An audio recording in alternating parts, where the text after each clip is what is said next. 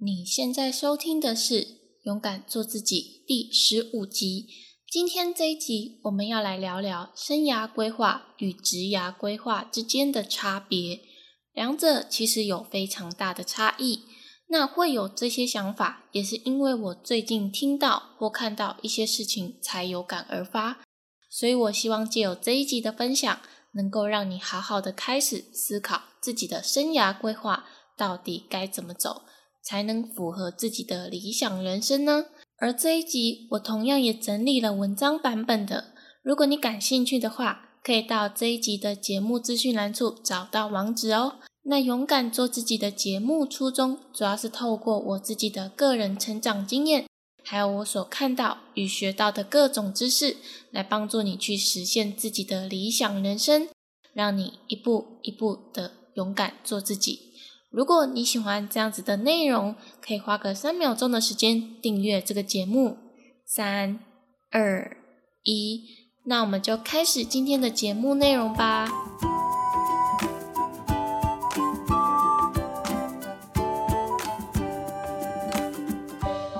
本周的正能量语录是：人生不是因为年轻而精彩，而是因为精彩而年轻。年轻固然有很多的时间与体力可以做自己想做的事，可是精彩的人生并不是因为只要年轻就能拥有的，而是我们要去努力过好自己的人生，让人生发光发热，你才能够感受到满满的活力，这才是真的年轻。也许有很多人以为年纪大了，人生就只能等待生命终结的那一天到来。每天就是过着重复无趣的生活，对于任何一件事情都提不起兴趣。如果这么去想的话，那最终就真的只能是无趣的过完剩下的时间。在之前的聊书第三集，你想过下个一万小时打算怎样过吗？在这一集中就有提到过一个故事，也就是美国画家摩西奶奶的故事。在这里，我就简单说一下，摩西奶奶在她七十六岁的时候才开始拿起画笔绘画，经过四年左右，也就是在她八十岁的时候，就能够在纽约举办个人画展，而且她的作品受到很多人认同，一直到她生命终结的那一天，持续画作大约二十几年的时间，总共创作出一千六百个作品左右。你以为他很有天分吗？其实他在七十六岁以前，并没有受过正规的绘画教育。所以从刚刚简述的摩西奶奶故事中，其实我想告诉你的是，不管现在你是年轻的年龄，还是你现在是处于年纪比较大一点，你都不应该认为生命走到这里了，已经没有什么时间可以去做自己想做的事。人生注定就是这么无趣，只要我们努力的活出自己，活出精彩的样子，我们就是拥有一颗年轻的心。那么，我将这句话送给你，希望你也能够活出属于自己的精彩人生。那今天的主题主要是来聊聊生涯规划与职涯规划这两个之间，在我们的心中到底哪一个比较重要呢？那在讨论这个议题之前呢，我想先分享前几天我在我一个我很喜欢的说书人他的 podcast 节目中听到的故事。这则故事当时让我停下来，想要好好的把那一集给听完。那故事的内容是来自小说《正常人的条件》这本书。我虽然没有实际阅读这本小说，可是我听那一位说书人讲到这个小说的介绍之后。我觉得它里面的故事很值得我们现在每一个人去思考。我去看了一下这本书的封面，是写着“没房、没车、没工作，还有资格当正常人吗？”为了好好做人，我最终沦为野兽。光是看到这两行字，我就觉得这本小说应该不会是一个散发正能量的一本书。但是所提到的内容却是社会中血淋淋的事件，我就大概讲一下这本书的内容。先再一次说明一下，我真的没有实际去看过，所以我就我听到那位说书人的 podcast 节目，还有我在网络上找的资料，大致说一下。如果你感兴趣的话，可以去买来看一下。书本在前面就讲到，男主角因为被公司解雇，所以躲到厕所哭泣。但是他在的那间厕所的左右两旁隔间都已经被别的人给占据了。意思就是说，还有其他的人在厕所里面也是正在难过哭泣，连哭泣都还要排队才能够拥有一个可以发泄的空间。这听起来真的是蛮惨的。那在之后，他就离职，没有什么工作了嘛，就只好去打零工维持生活。而他同时也面试了蛮多份工作，几乎都没有录取。之后，他面试了一份工作，工作地点是在。盖伦赛提动物园，一般我们想得到在动物园里工作，应该都是饲育员或者是动物园管理者之类的相关工作吧。但是他面试的这一间动物园，工作内容却特别的不一样。当时他的面试竞争对手只有另外一位大妈，理所当然，他就是成功的进入到这间动物园工作。可是，正当他已经去上班的时候，他才发现，原来他的工作并不是照顾动物或管理动物园，而是变成动物。你没有听错，就是成为动物园里的动物。而他扮演的就是大猩猩的这个动物的角色。每天的工作项目就是要模仿大猩猩，该吃饭就吃饭，该睡觉就睡觉，该跟观众互动。就跟观众互动，工作目标就是取悦游客，而且更惊人的是，他发现这间动物园里所有的动物都是人扮成的。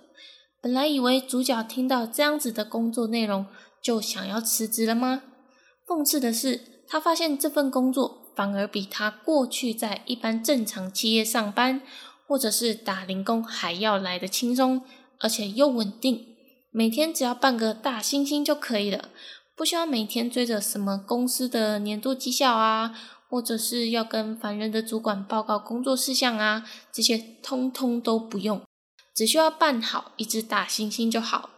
而且里面其他的动物，也就是那些人扮的动物，都因为这份工作很轻松、很稳定，所以都会选择留下来。那后面的故事我就不讲了。我就这一段来说好了。其实这一段就是蛮讽刺现代社会工作的状况。明明就在一家知名的大企业，或者是比较稳定的职位工作，可是生活却过得压力很大，活得不像是一个人。但是为了要生活，又不得不去工作。我觉得这样子的辛酸是大部分的人都正在面临着。不过这里我想额外的说一件事情，就是。你曾经有没有过这样子的想法？如果你家有养宠物的话，不管是猫啊、狗啊都好，你有没有曾经看着它们，心里想着，为什么你家的宠物都可以舒舒服服的在家里吃喝拉撒睡，根本不用做什么事，而你就是要去外面辛苦的工作，然后还要养它？我知道这个想法有一点奇怪，但是我曾经就有过这样子的想法。是在我觉得工作很累、很辛苦的状态下，才有这种负面的想法。那时候反而会羡慕当一个宠物，就像是我家的猫咪一样。养猫的人应该都称作自己叫猫奴或铲屎官吧？对我就是猫奴跟铲屎官。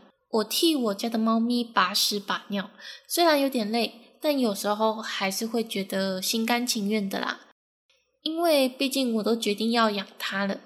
好啦，这是题外话。我想讲的是，其实这就很像是这本小说里的主角到动物园里当大猩猩的概念很像。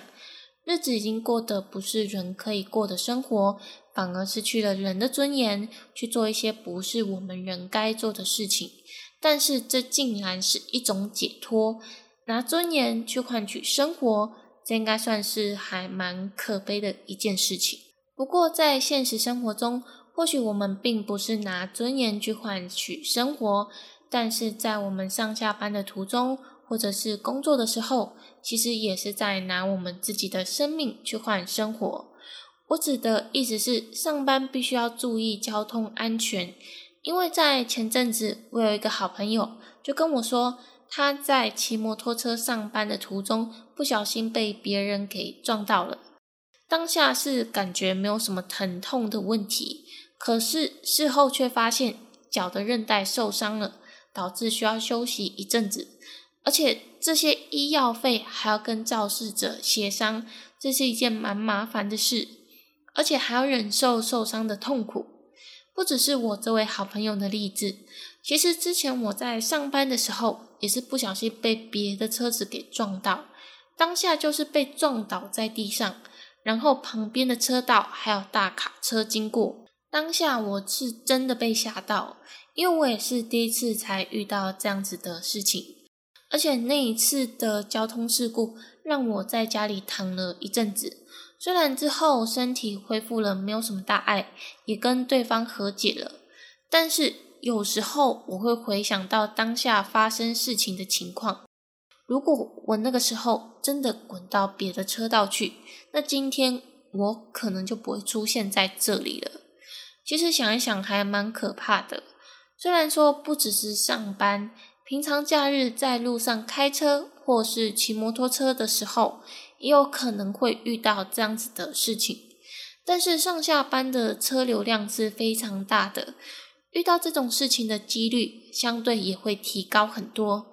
再加上我自己也是学化学的，所以我的工作项目上也会接触到一些化学药品。如果我自己本身没有保护好，或者是化学反应出了一点状况的话，那可能也会造成很严重的伤害，甚至这些伤害是一辈子的。所以我会认为，我们很认真上班赚钱，有时候这些钱是需要拿我们的尊严或者是生命来换取的。如果又做着一份我们自己不喜欢的工作，还遭受一些职场霸凌的话，那这种日子真的是很煎熬的。当然，我也不是说上班就一定不好。因为有些人是非常喜欢上班的日子，而且认真工作可以带给上班族更多的成就感与能量。有些人甚至觉得拥有一份稳定的工作是他们理想生活的一部分，那当然就还蛮幸运的。但是从刚刚的小说正常人的条件，还有我经历交通事故的例子，其实我要说的是，很多时候我们都必须要去工作。才可以维持稳定的生活，甚至有的人想要更进一步的去追求高品质的生活，买包包、买名牌、买名车。那他想得到的方式就是更加努力的去工作。可是，往往我们却忘记了到底为了什么而工作的初衷。在被老板骂的时候，被工作压榨的时候，在晚上下班回家。抬头望着星空的时候，我们总是会去想想，要是可以早一点退休就好了。但是，当我们在假日的时候，又开始去想，该怎么好好的先让自己享受一下日子呢？结果每个月的收入都拿来享受与奢侈的消费。其实，我们最初难道不是为了要好好的过上自己的理想人生，而去努力赚钱拼事业吗？